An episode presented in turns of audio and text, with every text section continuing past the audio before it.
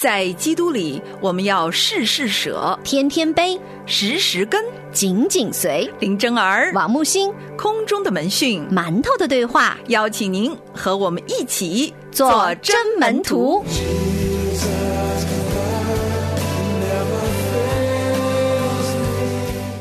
主内的弟兄姐妹们平安，欢迎收听馒头的对话，我是木星，我是真儿。今天在我们真情指数的环节当中呢，三六零二的朋友说，真儿老师木星好，亚当夏娃的婚姻是盲婚哑嫁吗？那么上帝对婚姻的要求是要像以前父母做主的包办婚姻那样啊，还是像我们现在这样可以自由恋爱呢？以撒和利百加的婚姻也是盲婚哑嫁吧？不过他们的婚姻是出自于神呢，还是出自于父亲亚伯拉罕呢？嗯，在我们的好多文化当中。过往的人类历史当中，我们发现，本来婚姻这件事情呢，都是父母之命、媒妁之言。盲婚哑嫁呢，一直以来都是婚姻缔结连理的一种方式吧。嗯，当然，现今我们讲到盲婚哑嫁的时候，是用一种负面的言语来表达一种非常盲目，然后非常不看重爱情，只是好像为了传宗接代的一个这种方式一样的。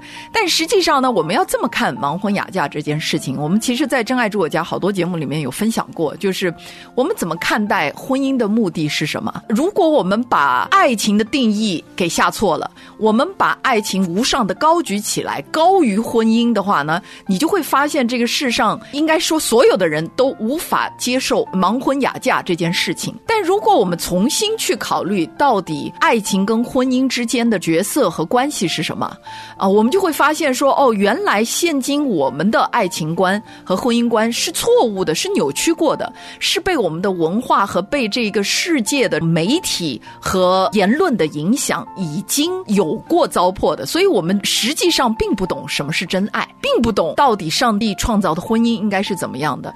因此呢，除非我们重新去定义。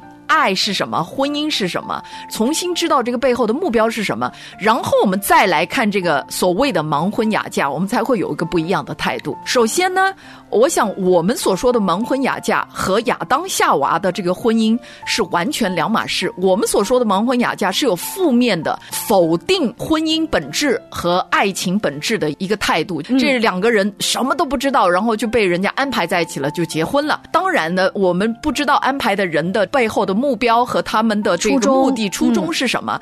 因为人不可信，所有的一切都不可信，所以进入到其中的人是没有任何安全感，也没有任何的保障的。因此呢，就会在极深的一种恐惧和痛苦当中去面对他们。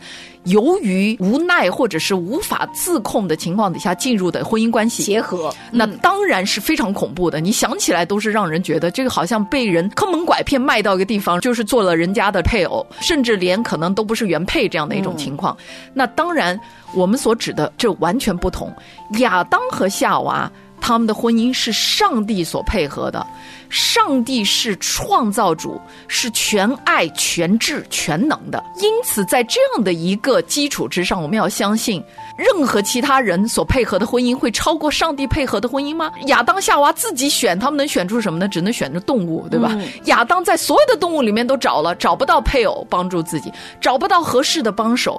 然后，上帝在亚当已经意识到他需要妻子的时候，才把夏娃带到他的面前。所以是。是一个智慧的设计，就是我们发现婚姻本身是一种渴望，渴望在对方的身上成为对方的祝福，同时又能够和对方结合，能够完成上帝的使命。婚姻关系是大于所谓的爱情的，在婚姻的保护底下产生了爱情，因为爱情呢是一个决定。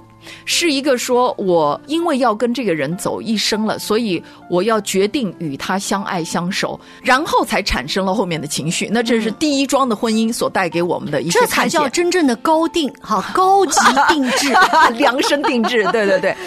到了以撒和利百加的，我们也知道，因为整个亚伯拉罕选择媳妇的过程，全部都是按照上帝的心意，迫切的祷告，然后他的老婆人在每一件事情上都求得了神的心意，所以他也是高质，也是高级定制，是上帝在创世以前已经定好的这个婚姻的关系。很多的弟兄姐妹就说：“哎呀，那我结婚的时候也不认识上帝，那我这个绝对不是高定啊，我这个婚姻绝对没有走在上帝心意里面，那我现在赶快离婚呢？我求主。”主给我重新预备一个好吗？因为配偶又不信主什么的，很多人都以这样的方式。那如果今天这样告诉说，圣经当中所说的神所配合的人不可分开，婚姻的床是不可污秽的，因为神看重他。这里面讲的是一个普世的概念，不是基督徒的婚姻，是是所有人的婚姻都是上帝看重的，因为婚姻是神奥秘的设计，嗯哼，预表了基督跟教会的关系。那么，当然，人犯罪堕落之后呢，我们就落在了罪恶和撒旦的控制底下。所以，我们除非愿意重新把我们的生命交给神了，这样的话，你就会重新发现说：，哎，当我把我生命交给神的话，我相不相信神配合的是最好的？我相不相信只有上帝为我配合的那个配偶才是最好的？那么，这话就说回来，就是珍儿提到我自己原来已经信主那么多年了，但是在结婚的这个婚姻大事上，我其实是自己先过滤的。我从来都是觉得，那我不爱，我怎么能带到上帝的面前呢？我一定要得先有感觉吧，我先得自己过了，我得有心动啊！呃，先过了我这个关再说吧。其实就是因为这个拦阻了上帝的旨意成就在我生命当中。在我嫁给我先生之前的很长的一段路里面，我从来都是靠自己的方法和筛选决定去筛选的。嗯一直到有一位弟兄来责备我说：“你不是说你要服侍主，你不是你的生命都是为主而活吗？你怎么可能终身大事不用祷告呢？你跟我说你不用祷告，你就知道我不是上帝的心意吗？”他的那一说，一下子就让我清醒过来。我突然意识到说：“哇哦，原来我们人是多么的不容易让上帝做主啊！嗯，让上帝做主，因为我们怕什么？我怕盲婚哑嫁怕嘛，我怕上帝做的主那个人我不喜欢怎么办呢？我不开心怎么办呢？如果上帝一定要我嫁给那个人是一个我一辈子都爱不起来的人怎么办呢？那就是因为我们对爱情有错误的理解，我们错把感觉当成了爱情。其实真正的爱情是以婚约来维系的，它长长久久的在一个安全、合一、舍己和排他的关系里面，不断的学习爱，不断的学习舍己，然后你才能够知道，哇，原来上帝的爱，那个合一舍己的爱，只有在婚姻里面才能实现。所有那些我们人间的爱情，风花雪月啊，充电啊，什么闪电啊，什么心动啊，一见钟情那个爱，只是一个起初的那个心动而没有任何一个人是靠着心动维系他的婚姻的。前两天我参加了我们教会的一对弟兄姐妹们的婚礼，哎呀，现场把我哭的哭的呀，我这个眼泪哗哗哗的。为啥呢？我要跟大家讲哈，他们两个人是在哪里认识的呢？是在社交软件上认识的，因为两个人都是非常好的基督徒。那在美国那也属于另一种盲婚哑嫁。对，真的就是盲婚哑嫁哈！而且我们这个弟兄呢，从来不下载这样的软件。前一天在他下载这个软件之前呢，是我们教会其他的弟兄说：“你试试，你试试哈！” 因为年龄也慢慢偏大了嘛。结果他就下载了这个软件。下载软件的当天晚上，就跟我们的这个姐妹在软件上遇见了，很有意思哦。这就是基督徒最美好的地方。他们干什么呢？他们没有说你干啥工作的，你挣多少钱，你有没有房，你有没有车，你是哪里人？没有，他们就开始聊圣经，然后从聊圣经的过程当中，彼此确认都是爱主的人。是所以他们做了一件事情，就是认识一周以后见面。见了面以后呢，两个人越交流越发现说他们有很多相像的地方，喜好的地方很相像，而且在很多的一些服饰的理解上面非常的相像。两周之后，这个女孩子家在旧金山。带着这个男孩子就去见了他的父母。我觉得这个男孩子特别的尊重这个女孩子，因为他跟这个姐妹说：“我要先见你的父母，得到 permit，就是得到他们的应许，我们才可以接下来去约会、交往。因为这个女孩子的爸爸自己就是牧师，而这个男孩子呢，以前也是青年牧师，所以两个人在这个交谈的过程当中，他说：“哎呀，那就是高手论剑呀。”这个岳父不是问说你有没有房，你有没有车，你能不能养得起我女儿？岳父跟他聊的全部都是圣经，全部都是聊他对神的话语的理解。太棒了然后聊完以后呢，这个岳父说：“好了，我同意你们两个人是交往。”因为也发现，在聊的过程当中，对方是个真心爱主的女性，真心爱主的人，因为这个女孩子长得特别的可爱漂亮，而这个男孩子是一个韩国的弟兄，大家可以想象吧，一个小眼睛。然后我就觉得说，哎呀，这长相上不配呀，我们这姐妹长这么漂亮哈。但是后来有一次，在他们的婚姻辅导结束之后，他们在教会做了一个见证，这个女孩子就当着所有弟兄姐妹们的面分享，她说，在婚姻辅导的过程当中，我愈发觉得，她叫 Kevin，嗯，是上帝为我预备的。太可爱了。因为在整个的这个过程当中，我发现，首先我在十六岁的时候，我就定义要嫁给一个韩国人，结果他就是韩国人。哎呀，神已经应允了他的祷告。对，他说，在这个过程当中，我真正看到的就是神如何预备我们两个人，在我们没有彼此相见，神为什么透过一个这么盲婚哑嫁呀？就是社交软件上，大家知道社交软件上 PO 的照片可以是假的。是他说，但是神就在那么长的时间当中预备我们两个人。当我们彼此遇见彼此的时候，就是我们生命最好的一个阶段。就是当我们都已经对婚姻有了盼望，而且对婚姻有了明确的想法的时候，神就让我们两个人就像开关一样，吧嗒就合在一起，然后灯就亮了。是没错。其实一个真的美好的信徒的婚姻，我们真发现不需要所谓很长的谈恋爱的经历，